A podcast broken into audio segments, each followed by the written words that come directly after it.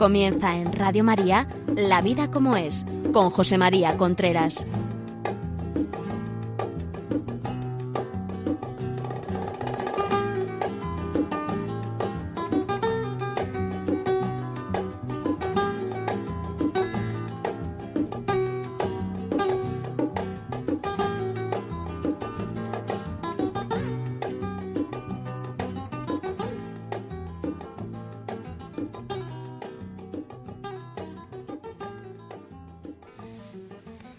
Buenos días amigos, aquí estamos nuevamente en La Vida como es, el programa que se emite cada 15 días en Radio María relacionado con relaciones de pareja, sexualidad, etcétera, etcétera, educación de los hijos, etcétera, etcétera, etcétera, todo aquello que tiene que ver con las relaciones humanas.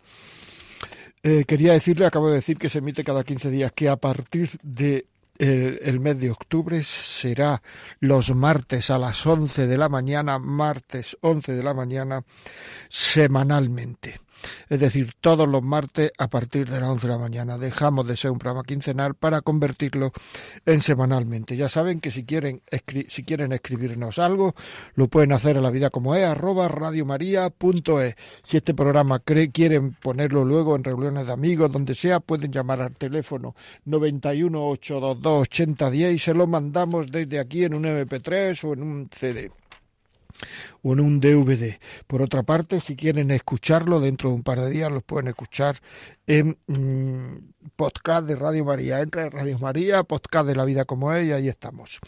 Llevamos dos programas hablando de preguntas sobre el noviazgo y este tercer programa lo vamos a dedicar a lo mismo. Ya saben ustedes, lo he dicho muchas veces, que el noviazgo es una parte fundamental para el éxito en el matrimonio. noviazgo es una parte fundamental para el éxito en el matrimonio y... Mm, actualmente se descuida mucho, no se sabe lo que es el noviazgo, no se conoce la gente en el noviazgo, creen que el noviazgo es pasarlo bien, que si uno lo pasa bien todo va fenomenal y que si lo pasa mal, pues entonces quiere decir que las cosas van mal. Eh, en fin. Vamos a intentar dar algunas pautas en función de preguntas que tenemos aquí que no hemos contestado. Vamos con la primera Dice, tengo 26 años, alguna vez me planteo que no debo de querer mucho a mi novio, porque no siento lo que creo que debería sentir por él. Sin embargo, por otra parte, creo que lo quiero, porque cuando necesita que yo haga algo por él o me esfuerce, procuro hacerlo. Se lo ha contado a mi madre y me ha dicho que lo que vale es lo que uno hace y lo que siente es secundario. Algunas veces ese pensamiento me quita la paz. Bueno, pues acabo de acordarme de una, de una película que vi hace tiempo que se llamaba El violinista en el tejado.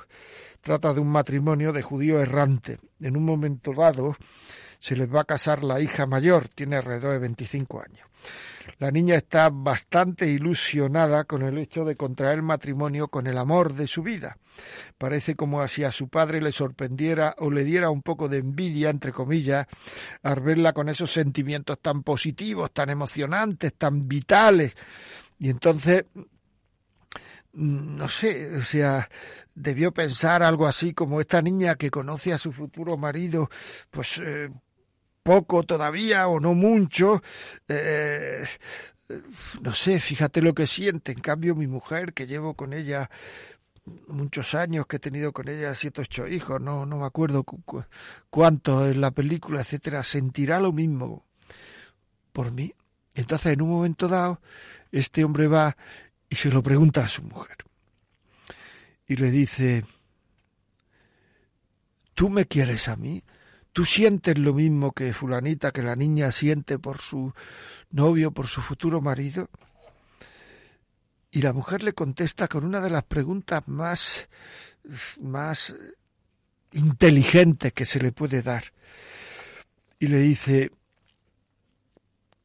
tú sabrás, te he seguido durante 25 años donde has querido ir. Es una película de época, ya digo, no me vengan ahora con machismo, no machismo. Una película de... Te he seguido durante 25 años donde has querido ir. Te he dado, no me acuerdo si dice siete o ocho hijos. Te ha, te ha ayudado cuando lo has necesitado. Te he atendido cuando estabas enfermo. He procurado animarte. Tú sabrás si te quiero. Es verdad. Es verdad, tú sabrás si te quiero. Es decir, tú has visto lo que he hecho por ti, tú sabrás. Es un lenguaje de época, pero que dice mucho. Es decir, los sentimientos, esto que le está pasando a, a, esta chica, que no he dicho cómo se llama, pero lo voy a decir ahora mismo, se llama Inés, ese pensamiento que le quita la paz a Inés, es un pensamiento que puede ser frecuente, que puede quitar la, paz a muchas personas, pero hay que decirle que es que nosotros no tenemos dominio sobre nuestros sentimientos. Los sentimientos van y vienen, que hay veces que, que después de llevar mucho tiempo casado a lo mejor mira uno al otro y no siente nada, no ve nada, pero que eso no es importante. Lo importante es lo que uno hace por el otro. Lo importante es la voluntad, el deseo de querer, el deseo de agradar. Y que si en un momento, o sea, cuando uno se pone a pesar los sentimientos, como está haciendo Inés, lo pongo, me parece que no es lo que debería de sentir antes de casarme, porque no es... Eso es tan malo como lo contrario. Es decir, el querer sentir más de lo que uno siente, el querer sentir mejor de lo que, lo que uno siente, el querer tener una serie de sentimientos es armarse un lío emocional tremendo. Es igual que cuando uno por la noche a lo mejor se acuesta tarde y mañana al día siguiente tiene que levantar muy pronto porque tiene que hacer una cosa de trabajo, tiene que hacer un viaje, lo que sea. Empieza uno. Es que no me duermo, es que no me duermo, es que no me duermo. Eso eso se llama la autoprofecía que se cumple. Cuando uno empieza a decir es que no me duermo, es que no me duermo, es que no me duermo, termina no dormido. Es curioso, pero es así. En el momento en que uno dice, bueno, mira, si no me duermo, pues mañana dormiré en el tren o dormiré en el avión o, o después de comer me echaré la siesta o lo que sea, yo que sé. Y si olvida uno de eso, se queda dormido. Pues esto es igual. Yo después de llevar tanto tiempo con fulanito, después de llevar tanto tiempo con menganito, tendría que sentir esto, tendría que sentir esto otro, tendría que sentir lo demás allá. No lo vas a sentir. En el momento en que se te olvides de los sentimientos y te dediques a conocerte en el noviazgo, a procurar agradar, procurar agradar no es irse a la cama con él, no es hacer cosas, igual que procurar agradar no es tomarse una, una borrachera con él porque a él le apetece, procurar agradar o apetece a los dos, pero eso no es procurar agradar, eso es un error. Procurar agradar no es irse a la cama con él y ahí paramos el agradamiento, no, no. Procurar agradar es estar pendiente, procurar ver qué necesita, procurar ayudarle cuando tiene un estado de ánimo bajo, procurar conocerse, procurar irse a tomar un refresco y tener una conversación profunda. O sea, el problema más grande que tiene ahora mismo los noviazgos es que no hablan, no se conocen, se toquetean mucho, van mucho a la cama, van mucho tal, pero se casan sin saber como son el uno ni el otro. Se casan sin saber sus principios, se casan sin saber mm, sus, creencias, se casan sabiendo solo las opiniones.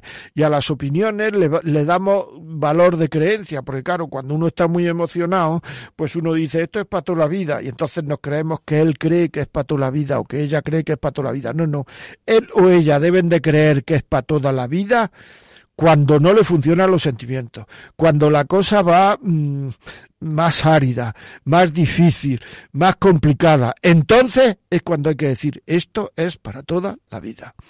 Cuando hay que seguir peleando por querer, porque el pelear por querer ya es querer. El hacer comedia por querer, como he dicho en programas anteriores, ya es querer. Porque uno hace comedia para conquistar al otro, uno hace comedia para que el niño coma, uno hace comedia para ponerle una inyección al niño y se dedica uno a hacer tonterías. Uno hace comedia para que el niño se quede con una canguro, con una chica, con una amiga, con los abuelos y poder despejarnos un poco y darnos un paseo. Y uno tiene que hacer comedia para querer. Y uno lo que no tiene que contar al otro es, los, una vez que está casado, los esfuerzos que hace por querer. Y uno lo que no tiene que contar a otro son sentimientos negativos que uno tiene ya casado digo, por, por, por querer, porque uno no puede llegar y decirle a su mujer, mira, es que cuando te miro no siento nada, pero aquí estoy queriéndote. No. O sea, los esfuerzos que uno hace por querer no tiene que ser, no tiene que comunicarlo a otro. Y eso es importante saberlo. Eso es importante el, el, darnos cuenta. Si tú ves que este es el hombre de tu vida, si tú intelectualmente lo ves que, que, que con la cabeza quiero decir que este es el, que tú y, has sentido mucho por él y ves que las cosas van bien y ver que esto si en un momento dado se siente menos se siente más se siente poco se siente mucho no se siente lo que uno pensaba que debería de sentir es lo mismo lo malo es cuando el noviazgo se plantea en función del sentimiento y si las cosas van bien, creemos que ya todo va bien en el sentido de que estoy tengo buen estado de ánimo con él y cuando las cosas son un poco más áridas ya creemos que van mal y se enfocan incluso en sentido no siquiera en función del sentimiento, sino muchos noviazgos y se llega al matrimonio están planteados única y exclusivamente en función de cómo va nuestra sexualidad es que esto está matando muchos buenos matrimonios, muchos noviazgos que sentían que serían buenos matrimonios, porque como nos creemos que lo único importante de una relación es cómo va en la cama, en el momento en que hay mucho deseo nos creemos que va bien y en el momento en que hay poco deseo ya nos creemos o que hay menos deseo o poco deseo nos creemos que ya va mal y que además ya mm, y muchas veces pues el poco deseo es por exceso de relaciones y muchas veces no es que ni vaya ni mal ni bien, es que simplemente la vida tiene su ciclo y tiene sus ondulaciones, pero como lo hemos basado todo única y exclusivamente en el sexo, pues esto es un y estamos obligando a tener relaciones al otro y estamos obligando y entonces el otro está obsesionado con el sexo, se cree que lo único que vale en la relación es el sexo y todo lo demás, porque como el sexo tampoco lo controlamos, es decir, en el sentido de pues es un lío, amigos. Si es que estamos fallando mucho. ¿En qué es una relación? ¿En qué es una... se está haciendo muchos chantaje en el sexo, si no quieres tener relaciones es que no me quieres, si no tienes relaciones es que ya no te gusto, si no tienes... Entonces, claro, hay matrimonios que, que, que, que... Y es que eso no es, lo he dicho algunas veces, no es un noviazgo, es que eso es una relación de amantes, porque está todo basado en el sexo. En cambio, cuando se basa todo en conocernos, no en lo que sentimos, sino en conocernos, en agradarnos, en que mi vida tiene que pasar por el corazón del otro, el que el fin de mi vida es hacer feliz al otro, cuando entonces la relación tiene ilusión, tiene y en la medida en que nos queremos más, cuando nos casemos, el sexo irá bien. Si yo no conozco a nadie que haya sido incompatible en el sexo, yo conozco a gente que por basarlo todo en el sexo se han ha hundido su matrimonio. Y además es que se ponen a buscar a otros en los cuales vuelvan a tener ilusión en el sexo. Pero eso no es querer. Eso es que la sexualidad tiene la ley de los rendimientos decrecientes y cuando se tiene muchas relaciones con uno, pues ya quiere uno algo nuevo. Y eso es no precisamente porque la sexualidad no funcione, sino eso ocurre porque por la ley de los rendimientos decrecientes, o sea, uno ya llega un momento en que lo que busca es algo nuevo, lo voy a decir un poco bruto. Eso es porque uno se ha pegado un atracón. Y cuando uno se pide un atracón, yo me pegué un atracón cuando era pequeño de bolas de coco y no he vuelto a probar el coco. Pero no quiere decir que no haya vuelto a comer. Cuando uno se pilla un atracón, rechaza aquello con lo que se ha dado el atracón. Y si aquello es una persona, termina a rechazarla termina por rechazar sexualmente a esa persona. Y eso no quiere decir que el sexo no le interese, sino que se ha pegado un atracón con esa persona. Y entonces así te encuentras hombres que te dicen es que a mí me gustan todas menos la mía. Eso lo he oído más que en hombres que en mujeres. Es que no lo he oído en mujeres, para ser sincero.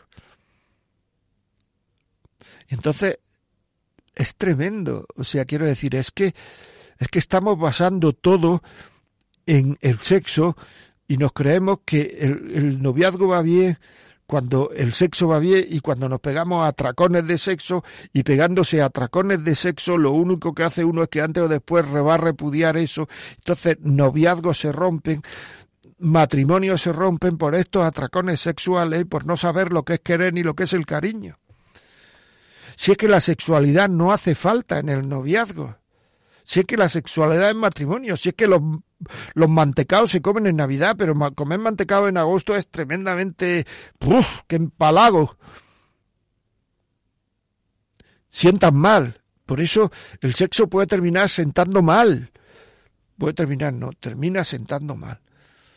Porque se le... Entonces, claro, si uno se focaliza en otras cosas, en querer, en gustar, en, en, hacer la vida agradable, en, en, en tirar del otro para adelante, en mil cosas, pues llega un momento en el cual, llega un momento en el cual uno se siente querido, pero sí que hay mucha gente que tiene relaciones y se siente con cualquier cosa menos querido. Se siente usado, utilizado, se siente no novio, se siente amante en el sentido malo de la palabra amante, en el sentido de cuando se termine el sexo se rompe la relación. Porque es que en el fondo no son novios, son amantes, porque eso está basado en el sexo. Lo he dicho muchas veces, pero es que cada vez que vengo al programa y veo eh, eh, la semana anterior o los 15 días anteriores romperse noviazgo, romperse pareja, por basarlo todo en el sexo, es que quiero decirlo otra vez. Por tanto, no le fijes mucho. En la, en la, no te fijes mucho en los sentimientos y, y en cómo van y suben y bajan. Tú fíjate en cómo va el noviazgo, porque cuando todo llega a un, o sea, un noviazgo no tiene que por qué estar siempre a dos metros del suelo todo el mundo, es eh, en un estado de, de, de, de, no sé, como de éxtasis, sino los sentimientos tienen que bajar, porque luego en el, en el matrimonio uno vive el día a día, y lo, y lo bueno es que el noviazgo en el día a día vaya bien, y que las cosas... ¿Quién quiere más al abuelo? ¿El que va mucho a verlo? O el que no va nunca. El que va mucho. Y muchas veces va uno aunque le cueste. No tiene por qué cada vez que va uno a ver al abuelo tener un, un sentimiento de exaltamiento tremendo, sino aunque le cueste. Pues eso es lo que pasa con el sexo. Perdón, eso es lo que pasa en el, en el noviazgo con, con los sentimientos que si las cosas van bien, las cosas van como uno prevea, el sentir o no sentir mucho, que haya momentos en que se siente poco, momentos en que se siente más, no hay que tampoco que darle mucha importancia. Bueno amigos, seguimos con preguntas, vamos a poner un poquito de música y enseguida volvemos.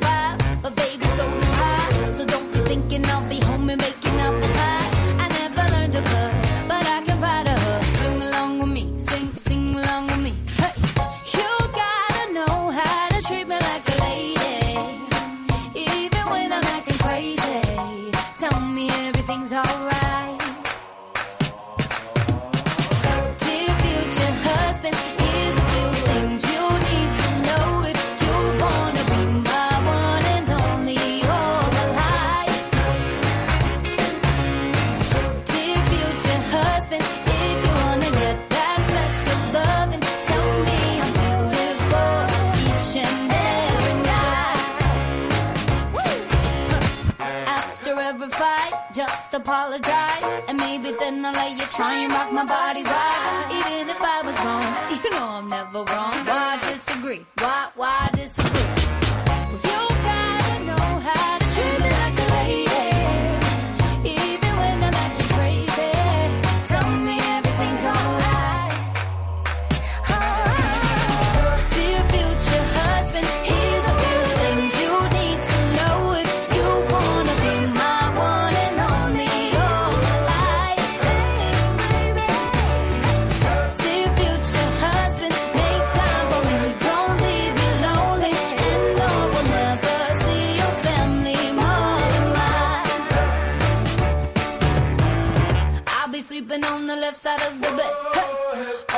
For me and you might get some kisses. Don't have a dirty mind, just be a classy guy. And buy me a ring,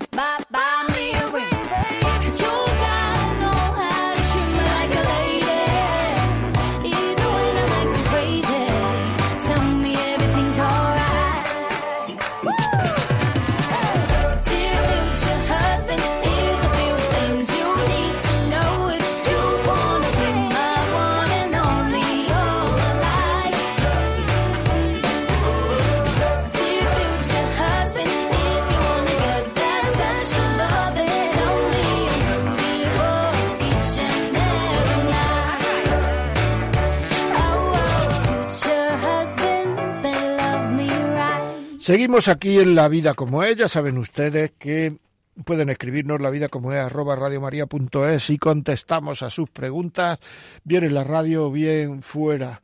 Si quieren este programa pedírnoslo, 91 822 8010. Ya saben ustedes que a partir de octubre este programa no será los jueves doce y media quincenalmente, sino que será los martes a las 11 semanalmente, semanalmente martes a las 11. Seguimos con, los con las preguntas. Llevo tres años saliendo con mi novio y todo va muy bien, o mejor dicho, ha ido, porque desde un tiempo a esta parte las cosas van un poco peor. Todo ha sido como consecuencia de que él me dijo que le daba un pánico horrible el casarse y adquirir compromiso, que más adelante se sentiría con más fuerzas, pero que ahora le parece una montaña. Me dijo que no me preocupase, que después, cuando llegara el momento, nos casaríamos. Desde entonces parece que no estoy tan animada y tengo un sentimiento de confusión que no me deja estar tranquila. Por otra parte, yo a él lo quiero y creo que lo que me ha dicho es lógico. Ya estamos otra vez con los sentimientos, ¿veis? Es decir, yo creo que lo, yo creo que, el novio ha, ha, reaccionado con honestidad, que no tiene por qué preocuparse. Si lo percibe así sea porque todavía no está preparado para casarse. Y a lo mejor es verdad que no está preparado para casarse todavía. Hombre, depende, si su novio tiene 50 años, pues efectivamente hay que preocuparse. Pero a lo mejor hay que darle un poco de espacio más, un poco de tiempo más. Mm, a lo mejor lo que hay que hacer es esperar un poco, dar un poco de cancha, seguir conociéndose, es decir, que eh, no se tiene que agobiar. Es verdad que ante el matrimonio toda persona sensata, toda persona sensata se agobia un poco. El que no se agobia es aquel que no sabe dónde va. Y el que no sabe dónde va, mejor que no se case. Pero claro, es una, es una es un compromiso para toda la vida, es un compromiso fuerte, es un compromiso que asusta un poco, o sea, quiero decir que que es verdad. Hombre, si eso fuera, si realmente tuviera una incapacidad vital para tomar decisiones, pues entonces habría ya que tratarlo de otra manera. Pero por ahora yo creo eh, que lo que le ha dicho eh, es lógico. Si es una, usted conocerá a su novio lo suficiente como para saber si es una sensación digamos, de egoísmo. Pero si no es una sensación de egoísmo, espere, tenga paz. ¿Qué quiero decir con una sensación de egoísmo? Porque, pues que a mí me han dicho personas, dice, mira, yo no me quiero casar. Yo me quiero casar porque ahora estamos con lo de siempre, o sea, porque ahora mira, vivo con mi no, eh, estoy con mi novia, o vivo, no digamos. Me acuesto con ella cuando me da la gana. El dinero que gano puedo ahorrar. Eh, si me pongo malo me cuida mi mamá. Mi mamá me hace la comida todos los días. Entonces, ¿para qué quiero casarme? Eso es una postura egoísta. Me parece que tal como usted me lo está diciendo, como tú me lo estás diciendo, no es lo que le pasa a su novio, sino simplemente lo que le pasa a su novio que está asfixiado. Y hay que dejarle un poquito más de cancha. Si fuera una postura egoísta la de su novio, yo sí le diría que hablase con él muy seriamente y que si había que tomar la decisión de dejarlo, lo dejase. Si esto se prolongara mucho en el tiempo, es que a su novio le falta madurez. Que efectivamente, si no es una postura egoísta, es que ahora mismo le falta madurez. Pero hay que darle un poquito de cancha. Una persona no madura es una persona incapaz de comprometerse, una persona que no sabe mantener su compromiso, por falta de lucha y por falta de madurez.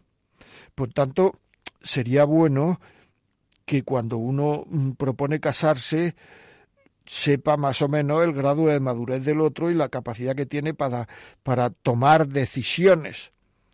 Si es una cosa que se quita con el tiempo, lo que le ha pasado a su novio es que ha tenido un bloqueo emocional grande y que además ese bloqueo emocional le impide tomar decisiones y, además hay que saber que estos síntomas van en aumento.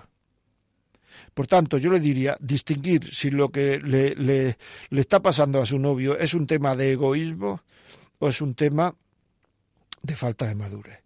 También es un tema de egoísmo, pueden verlo como viven, es decir, para el hombre, cuando no han tenido relaciones antes, uno de los tirones más fuertes para casarse es tener relaciones sexuales, es muy fuerte, hasta el punto de que muchísimos hombres no se casarían, por no decir casi todos, si no hubiera sexo en el matrimonio, mientras que la mujer lo percibe de otra manera distinta. Por tanto, eso es bueno, el saber por qué a su marido, a su novio le pasa eso. Si le pasa única y exclusivamente por falta de madurez, por falta de porque porque llega al bloqueo emocional cuando se plantea eso, eso es cuestión de tiempo. Si le falta porque dice, es que yo no voy a vivir casado mejor de lo que estoy viviendo ahora, lo tengo todo a cambio de nada y además ¿para qué me voy a comprometer y empezar a tener niños, a tener egoísmo, a no poder irme solo con mis amigos? Yo qué sé, o sea, eso se ve enseguida. O sea, por tanto, usted tiene que saber, tú tienes que saber eh, eh, la madurez que tiene la otra persona, tu novio, su capacidad de tomar decisiones, su capacidad eh, de comprometerse si uno se compromete con alguien incapaz de comprometerse o con una persona no madura, será difícil que ese proyecto de vida funcione. Por tanto, hay que saber eso, la capacidad de compromiso que tiene esa persona. Y que todas las capacidades de compromiso, todas no, muchas capacidades de compromiso se quitan con el tiempo.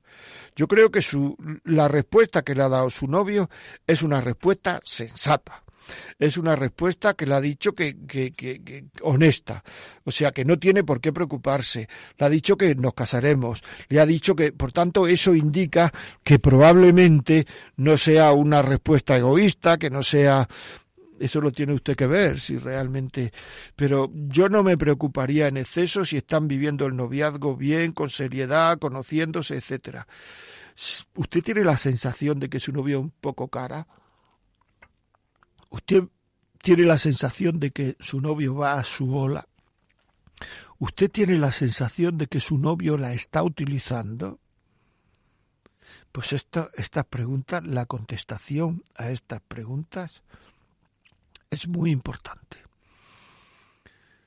No me diga que no lo sabe. Eso no se sabe por razonamiento, eso es una intuición. No, mi novio no me está utilizando, mi novio no va a lo suyo, mi novio si usted le dijera a su novio, ojalá por todo lo que he dicho anteriormente no tengan relaciones sexuales, pero si usted le diga a su novio, vamos a dejar el sexo, ¿la dejaría? Eso es una pregunta de oro para saber si hay compromiso, no hay compromiso, si hay capacidad de comprometerse en el futuro, si no hay capacidad de comprometerse en el futuro, si considera usted una relación seria, si cree que el matrimonio es una cosa muy seria, si cree que el matrimonio es indisoluble o si su novio va a lo suyo? Es una pregunta muy buena. Hagas estas preguntas, contéstelas, contésteselas y vamos a ver eh, cómo queda esto. Pero yo, en principio, tal como es el planteamiento que usted me ha hecho y lo que su novio le ha dicho a usted, yo no me preocuparía en exceso, sinceramente. Es decir, creo que su novio, con esa pregunta, con esa contestación, perdón, que le ha dado, es un tío serio, es un tío que está por usted. Pero al final, quien sabe eso es usted. Continuamos amigos, la vida como es, arroba radiomaria.es. Si este programa cree que le puede servir a alguien, llame al 91 822 8010 y se lo mandamos a casa en un MP3, en un DVD, en un CD, en fin, lo que quiera y por otra parte también lo puede ver los podcasts de Radio María dentro de un par de días. Comunicarle, y perdonen la, la, insistencia, pero claro, esto se nos echa encima, que a partir de octubre este programa ya no será a esta hora los jueves cada 15 días, sino que será semanalmente los martes a las 11 de la mañana, todas las semanas. Continuamos aquí en La vida como es. La vida como es. Y vamos con Pregunta sobre el noviazgo. Otra pregunta. Aquí la tenemos. Le quiero hacer una pregunta un poco delicada. Mi novio me ha sido infiel. sé que ha tenido relaciones sexuales con otras chicas. Mi madre me dice que lo deje. A mí me cuesta mucho dejarlo porque tengo una dependencia grande de él. ¿Qué me aconseja? Una oyente, León. Pues mire usted, o mira tú. Yo creo que lo que te ha dicho tu madre es un tema... Mm, es decir, si en un noviazgo, cuando teóricamente todo tiene que ser ilusión, cuando teóricamente las cosas pues son muy ilusionantes, todo va bien, las cosas eh, nos parecen fenomenales, es decir, que en un noviazgo el novio es infiel y se va con otra, a mí me parece que lo que hay que hacer es dejarlo. esa persona no es fiable. Por tanto, esa persona, o sea, fiable, afable, hablable, esa persona no sabe lo que es comprometerse, esa persona no tiene la suficiente madurez o no te quiere lo suficiente para ir contracorriente, contra sentimientos eh, contigo. Es decir, esa persona pues te está mm, tratando mal esa persona te está engañando. Y una relación de pareja se basa en la confianza. Claro. Es decir, confianza que quiere decir saber cómo una persona se va a comportar en un momento dado y que ese comportamiento sea bueno para vuestra relación. Tú ya no sabes cómo esa persona se va a comportar en un momento dado si lo sabes. En el momento en que el cuerpo le ha tirado un poco para abajo, te ha engañado. En el momento en que lo único que le ha preocupado es que tú no te enteres, porque no te ha dicho nada él a ti, lo único que le preocupa es que tú no te enteres, te ha engañado.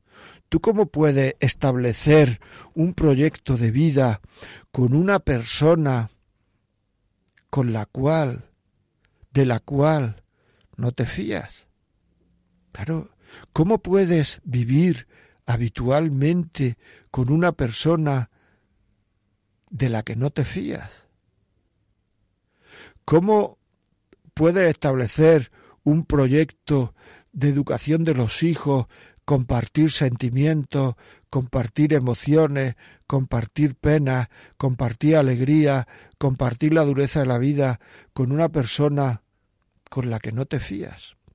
Víctor Frank en sus últimas, yo creo que eran últimas investigaciones, porque fue en los años 90, cuando ya era muy mayor, dijo que en Europa el 40% de las personas vivían con una persona de la que no se fiaban. ¿Tú qué piensas de una persona de la que no se fíe?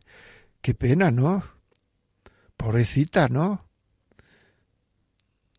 Es un tema que dice, pero ¿cómo puede ser posible? Y claro, el gran problema no es que el gran problema no es que no quieras dejarlo. Si no te costara nada dejarlo, lo dejarías. El gran problema es que te cuesta mucho dejarlo. Pues hay que saber dejar a las personas. El noviazgo está para dejarlo. Si no funciona. Tú, de verdad, ¿Te cuesta mucho dejar a una persona que no te quiere? Pues ese costamiento, aunque le pasara a todo el mundo, no es natural, fíjate lo que te digo. No es natural. Tú eres capaz de sufrir por una persona que no te valora, que no sufre por ti, que no es capaz de serte fiel, que es capaz de engañarte, esa persona no merece la pena que tú sufras por ella. Quizás lo que te esté pasando, yo estoy casi seguro, es que hayáis tenido relaciones sexuales. Entonces, en una relación sexual, una relación sexual para el hombre es vista, cuerpo, corazón. Entrega el cuerpo y puede no haber entregado el corazón.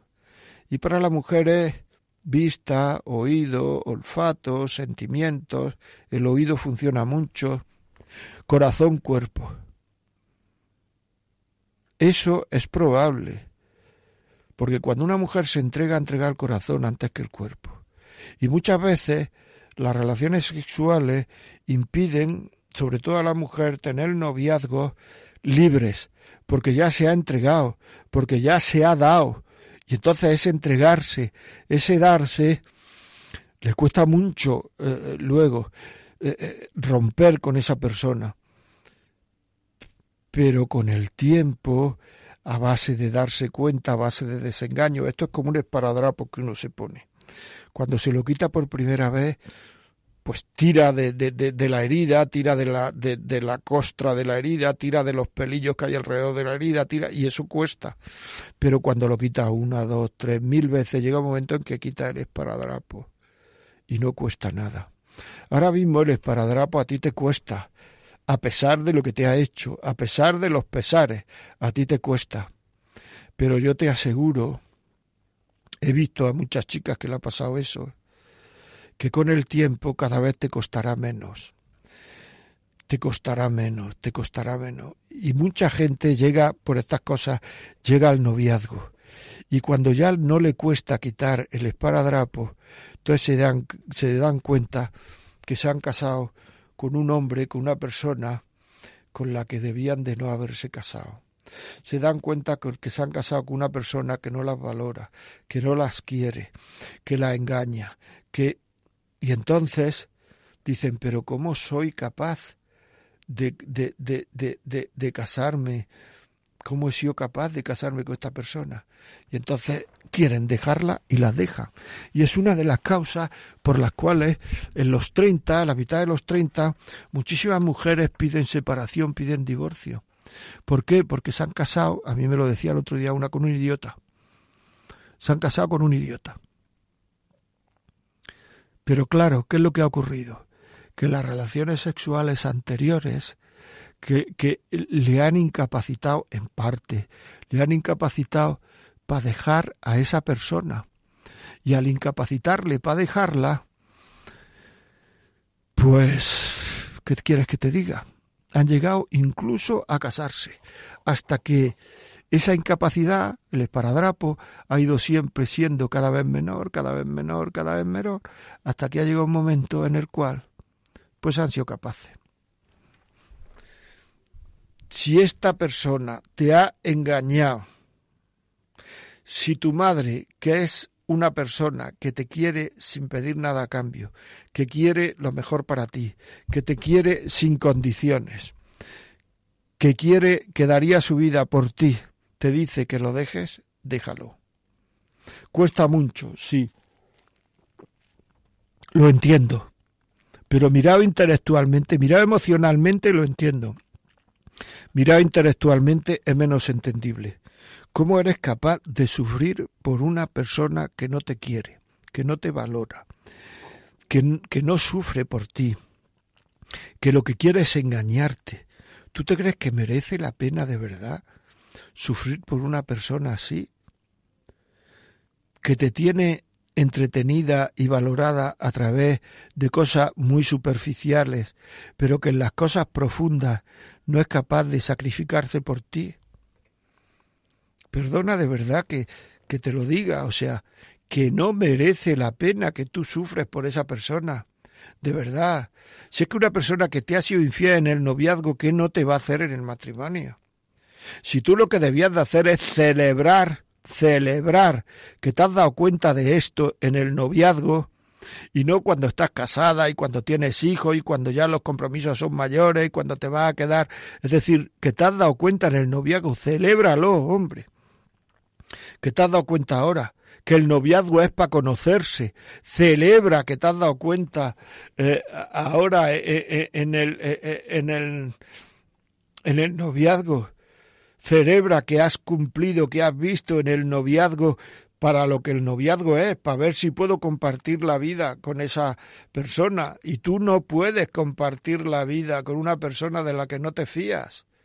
Que es absolutamente eh, bueno que haya ocurrido esto ahora, aunque te cueste un poco dejarlo. Yo lo celebraba.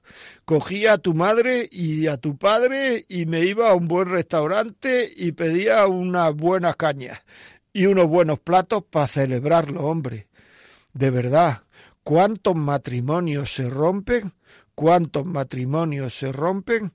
porque uno no es capaz de dejar en un momento dado a una persona que no le conviene, que no le conviene. Por favor. Bueno, yo creo que he dicho bastante y no debo decir más. Seguimos con preguntas en el noviazgo. Tengo tres hijos y mi hija mayor, que tiene 22 años, tiene novio. Me preocupa su relación porque lo han dejado y vuelto ya varias veces. Yo la verdad es que no sé por qué lo deja. Se lo pregunto y me dice que son cosas suyas. Quien lo deja es ella. Ahora está en uno de esos momentos en que no sale, pero no me extrañaría que dentro de unos días estén saliendo otra vez. ¿Cree que le debo decir algo? ¿En qué sentido? Bueno, pues aunque parezca mentira, es una pregunta muy parecida a la anterior. ¿eh? O sea, quiero decir que ¿por qué lo dejan y por qué vuelven? Puede ser por muchas causas. Yo voy a decir alguna. Por estabilidad en el ánimo de su hija. Puede ser por falta de madurez de su hijo. Puede puede ser porque a su hija a lo mejor le guste otro chico, pero yo esto lo veo más raro. O puede ser porque el otro le esté haciendo cosas a su hija y su hija sea incapaz de dejarlo. Es decir, por dudas de su hija, por dudas serias, por dudas si el que lo deja es ella, porque, ya digo, inestabilidad de ánimo, falta de madurez en la hija, porque su hija vea falta de madurez en el otro, porque le haga cosas que a su hija no le gustan nada, o porque por, por falta de, de, de, porque por incapacidad de su hija de tomar una decisión. Puede ser porque no sé, si el otro no y es su hija quien lo deja, puede ser porque lo que ve ella en el otro no le convenga. Puede ser por inmadurez de su hija. Puede ser.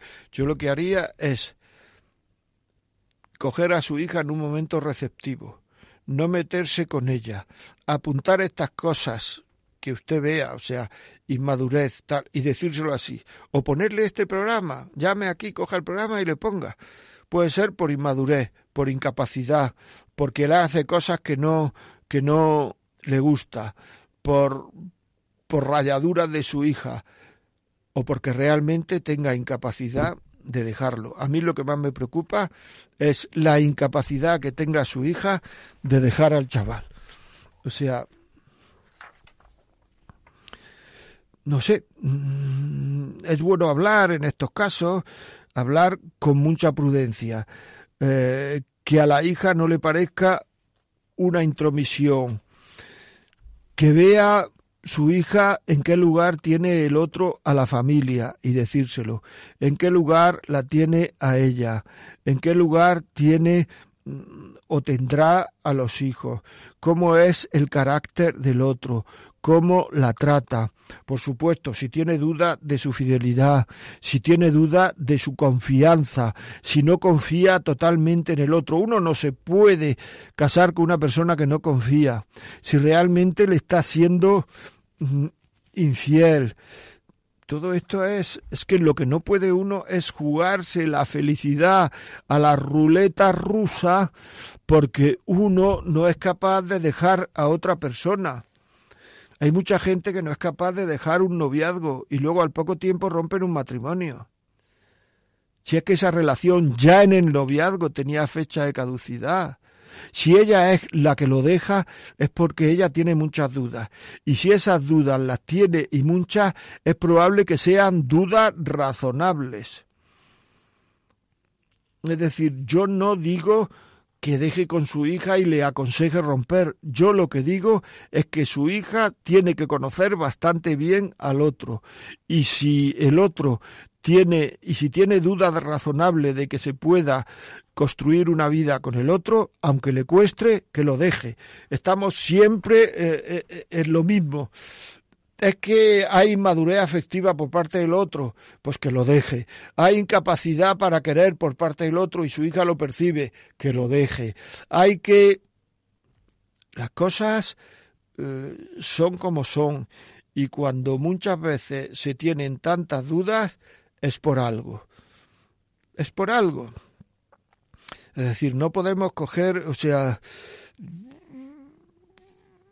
también a lo mejor es lo que le he dicho, esa inestabilidad emocional, pero usted que no a su hija y si, y si, y si pensara usted que es por esta inestabilidad emocional, seguro, seguro, seguro que me lo había dicho en, en, la pregunta. Pero yo creo que no piensa que es por esta inestabilidad emocional. Por tanto, un poquito de, de, de, cordura y de, y de, y de pensar en las cosas serias de la vida le vendría bien a su hija. En fin, si quiere póngale el programa este, si quiere, no sé, apunte lo que baje el podcast, apunte apunte las cosas que a usted les parezca que debe hablar por con su hija y no se entromezca, pero seguramente, pero sencillamente decirle, mira hija, en un momento receptivo, piensa en esto, en la si realmente hay algo que, que, te molesta de él. Piensa si tienes la suficiente confianza con él para hablar con él. Piensa si te estás siendo infiel. Piensa si tú crees que puede ser el padre de tus hijos. Si piensa, piensa si es una persona que puedes compartir tus emociones con ella. Piensa si es una persona con la que se puede compartir las dificultades y, y las alegrías de la vida. Piensa si es una persona de la que tú te fías al cien por cien y si no, toma decisiones. Yo eso es lo que le diría. Bueno amigos, pues nada, pues hay que empezar mañana, 1 de septiembre, la vida con optimismo, no pensar que lo bueno se ha acabado, lo bueno está por llegar, hombre, lo bueno está por llegar. Ya saben ustedes que si quieren este programa, 91 822 8010, nos lo piden y se lo mandamos y si quieren hacer preguntas o lo que sea, la vida como es arroba radiomaria.es. La vida como es arroba radiomaria.es.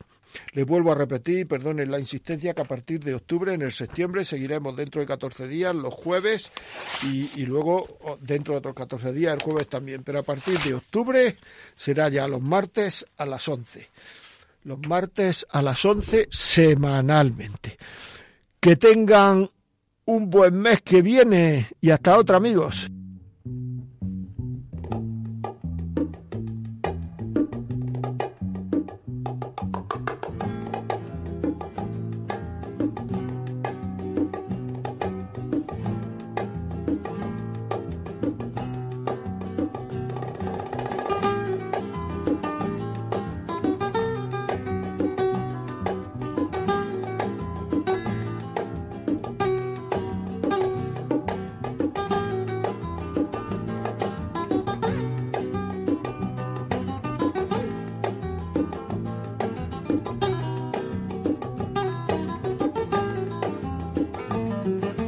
Y así finaliza en Radio María La Vida como es, un programa dirigido por José María Contreras.